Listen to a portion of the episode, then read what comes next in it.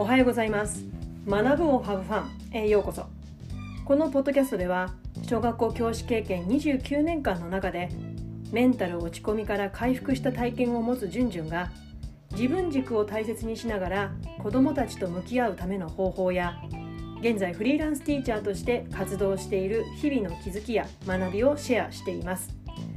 現在先生のためのパーソナルライフリデザインのサービスを行っています。最新のお知らせは LINE 公式からその都度発信していますので、えー、ぜひお友達登録よろしくお願いします、えー、リンクは概要欄に貼っていますのでそちらからご登録お願いします、えー、皆さんいかがお過ごしでしょうか、えー、先週の今日、えー、ちょうど私はねあるお寺で座禅体験をしていたんですけれどもあれからね偶然そのお寺の住職の方とイントリップっていう会社なのかな？が制作したね禅と瞑想アプリを、まあ、見つけたんですよ。まあ、こういったね瞑想とか禅とかっていうそういうアプリって今たくさんあるじゃないですか。私もね一時期朝のルーティンの中に本当に短い時間3分ぐらいだったかなこうね静かに目をつぶって呼吸に注目して時間を過ごすっていうこと落ち着いた時間を過ごすってことを朝やっていたんですけれども、まあ、その時にやっぱりねアプリを使っていたんですよ。うん、でもね今回実際にね自分が行ったお寺で、まあ、座禅体験をしてまああれからねあセルフケアの一つの方法としてやっぱ毎日の生活に取り入れてみようかなって思っていた矢先にその偶然そのお寺の住職の方とそのイントリップという会社がこう協力して作ったアプリと出会うことによっていやこれなんか偶然かなとかなんか出会いだなと思って、まあ、早速ダウンロードしちゃったんですよ。で、まあ、そのねアプリは1ヶ月はね無料体験期間があると。で2ヶ月目からは有料で月額ね980円だったかな。うんまあそういう値段なんですけれどもまずはね1ヶ月やってみて、まあ、アプリのね、まあ、効果というのかな、まあ、自分がどれぐらい継続できるかとか、まあ、その面白さかなそのアプリの、まあ、それをこう実際体験しながらで継続するかどうかまた決めたいなと思います、まあ、こういったねサブスクのアプリって今すごく多いじゃないですか。なので、まあ、体験がねこうあるっていうことは、まあ、それを利用して、まあ、その後有料になるかどうかは自分で選択できるっていう点ですごくいいシステムだなと思います。ただねあの無料期間を過ぎちゃうとカチャッと有料になってしまうので、まあ、その辺りの期限はねきちんとね把握していたいおかなきゃなって思います。まあ、有料にすることによってやっぱりこうお金を払ったっていう、まあ、自腹を切る痛みを伴うっていうところで、まあ、関わり方もまた真剣になったりしますよね。うん、なのでねちょっとその辺りをどうするかは実際1ヶ月の体験を通して決めようと思ってます。まあ、どちらにしてもねお寺っていう場所がこういうアプリを使ってサービスを提供するっていうことをいや考える時代なんだなってちょっと驚きました。まあ、というのも私のねあの祖父、えっと、祖父は禅宗のお坊さんだったんです。もう他界していますけれども、うん、だからねきっと天国でね私の祖父もあこういう時代にお寺もなったんだってねちょっとびっくりしているんじゃないかなって思いました、えー、ここからはね本題に入っていきます。えー、今日のテーマなんですけれどもかなりちょっと長いんですが、えー、メンタル落ちた後子どもたちとの関わりが前よりも楽しくなった経験を持つ私だからこそできること私だからできることっていうテーマでお話をします。というのもね今月8月に入って、えー、夏限定1ヶ月限定の先生のためのパーソナルライフデザインのサービスが始まって、まあ、参加してくださる方たちから、まあ、いくつか質問をいただくんですよ。で、まあ、それらの質問の共通していることを、まあ、いくつも複数いただくので、まあ、大体なんか同じようなことを答えてるかななんて思ったので、まあ、次の4つにまとめてみました。まず1つ目は過去じゅんじゅんさんはどんな悩みを抱えていたんですか？っていう質問がありました。2つ目はメンタル落ちた一番の理由って何ですか？3つ目が回復したきっかけって何ですか？そして最後に4つ目が子どもたちとの関わりがすごく楽しくなったって言ってるけれども具体的に何が変わったんですか？どう変わったんですか？っていう質問をいただくんですね。まあ、この4つの質問っていうのは違う違うあの使う言葉は皆さんそれぞれ違うんですけれども、まあ、要約するとこういったことかなと思ってまとめてみました。ですので、まあ、繰り返しいろんな方からこういう質問をいただくっていうことはこのポッドキャスト YouTube を聞いてくださってる方の中にもこれらの質問に対する回答、まあ、つまり私のね残念な教師時代とか悩み大き時代の様子そして関わり方子どもたちとの関わり方にちょっと無理があった時代とそして子どもたちとの関わりを心から楽しめるようになる時代を4つの質問にお答えしながら比較することで今悩んでいる真っ最中の先生方にいやこんな教師もいるんだよって知っていただくことで少しはね安心していただけるんじゃないかなって思ってお話ししていきたいと思います。ただね1回の放送でこの番組の中でね4つ全てをお伝えするにはもうただでさえ今もう随分時間経ってるんですけれどももうねかなり時間使っちゃうと思うんです。なので4回に分けて一つ一つお話をしていきます。でそこで今日なんですけれども初めてねこのポッドキャスト YouTube を聞いてくださってる方もいらっしゃると思うんです。なのでいきなり1つ目の過去の悩みから突然お話ししてもえ一体この人どういう人なの？どういうバックボーン持った人なの？ってハテナマークがね頭に浮かんでしまうと思うのでまずは今日0回目として私の人となりというか過去を、まあ、自己紹介っていう形でお伝えしたいと思います。じゃあここからね自己紹介をさせていただきます、えー、私はねある市町村の公立小学校に29年間勤めていました。え現在はフリーランスティーチャーとして子どもたちと関わる仕事とそして発信活動ですね。YouTube ポッドキャスト。で今あの止まってますけれどもブログを書いてる時期もありました。そしてインスタグラムやツイッターなどの SNS を通して情報発信をしています。また、えー、学校の先生方に向けてパーソナルライフリデザインというサービスを展開しています。えー、私のね公立町時代を、ま、次の3つのパートに分けてお話を進めていきます。まずね初任校時代の熱中時代、まあ、大体20代ですね、えー、次に中堅時代の悩み大きい時代30代前半からメンタルが落ちた30代後半そして40代、ま、半ば前半ぐらいかなまでの間。そしてベテラン時代の、まあ、自分軸を持った時代ですね、まあ、40代半ばから退職するまで。この3つを順にお話ししていきます。まずはじめの、え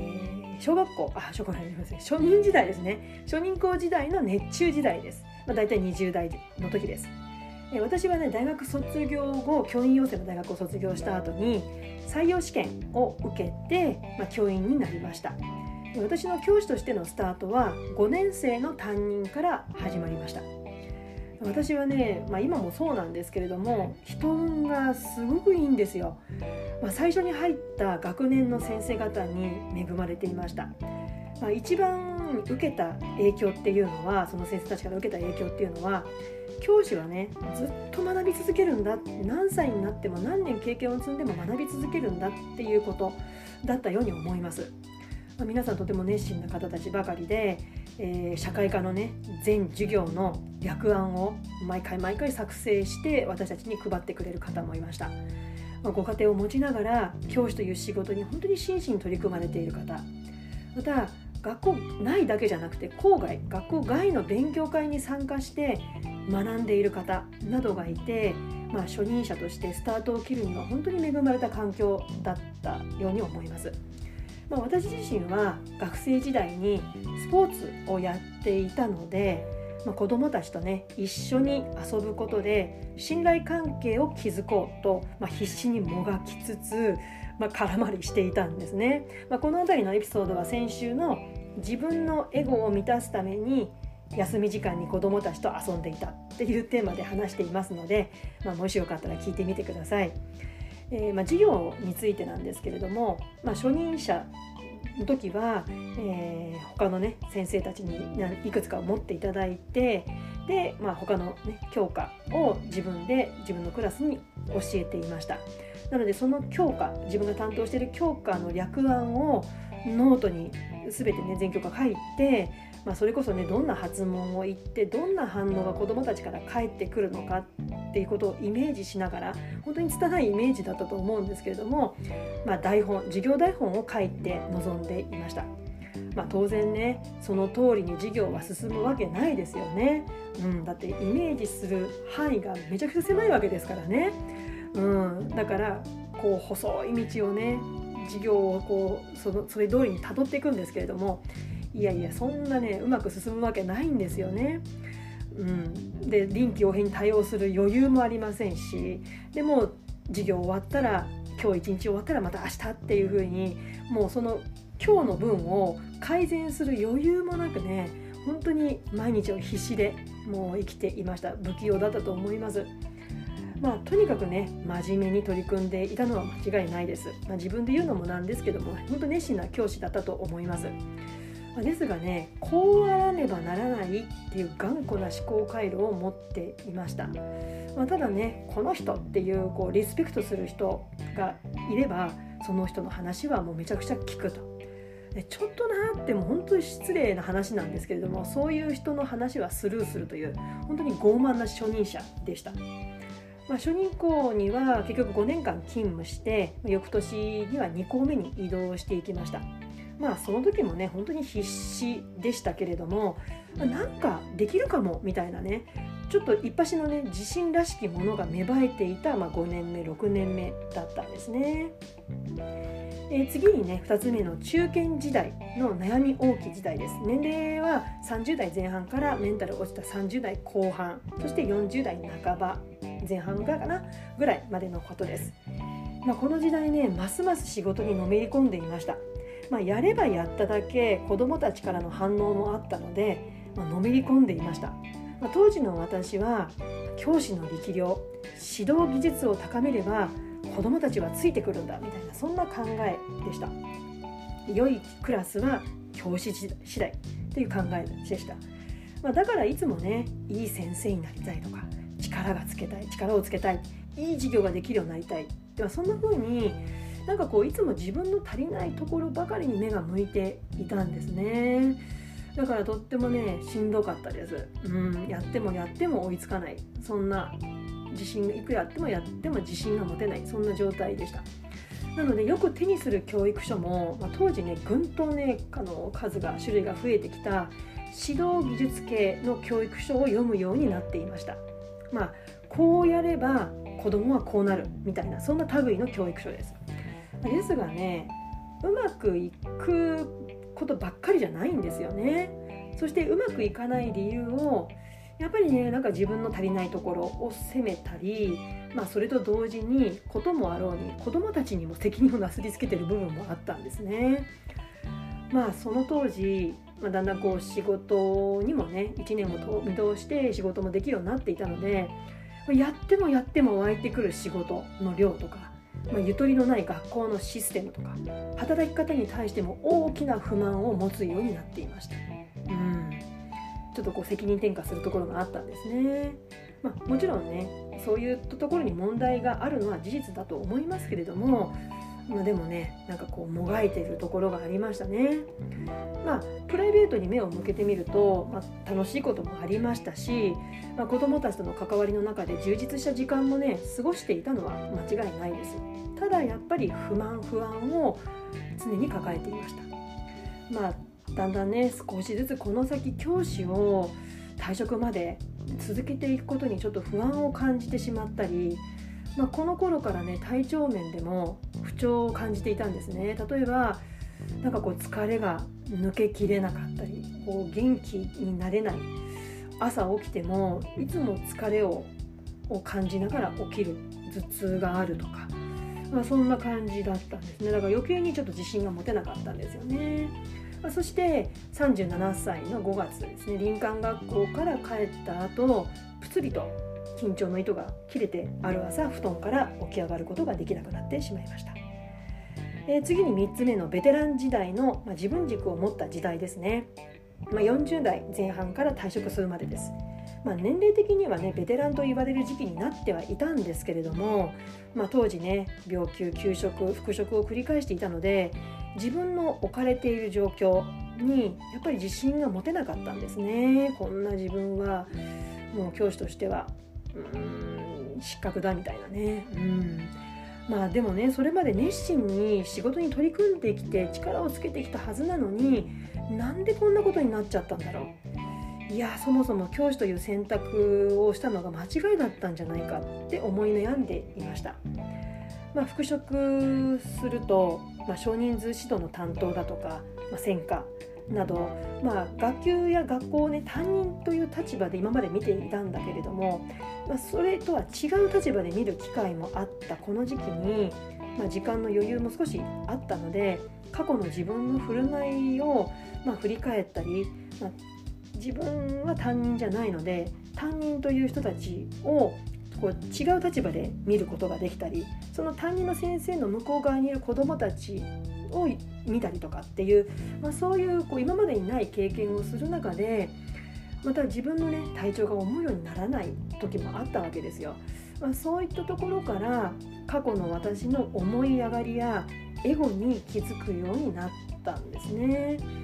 まあ、この頃ね当時は自己分析っていう言葉は全く使ってなかったんですけれども、まあ、ノートにひたすら自分が子どもたちに本当に伝えたいことって何なんだろう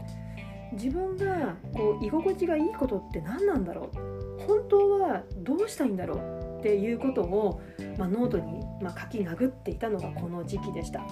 まあ、そしてこの時期ね多分人生で最も本を読んで人の話を聞いてそして人にも話を聞いてもらえたのもこの時期でした、まあ、過去の私はね全て教師が考えて決定してその決定をいかに子どもたちに納得してもらえるように伝えるか自然に伝えるか、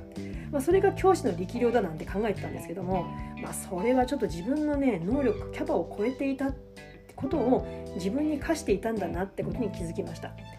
まあ、教師だって私だって私は分からないことがある。できないことがある。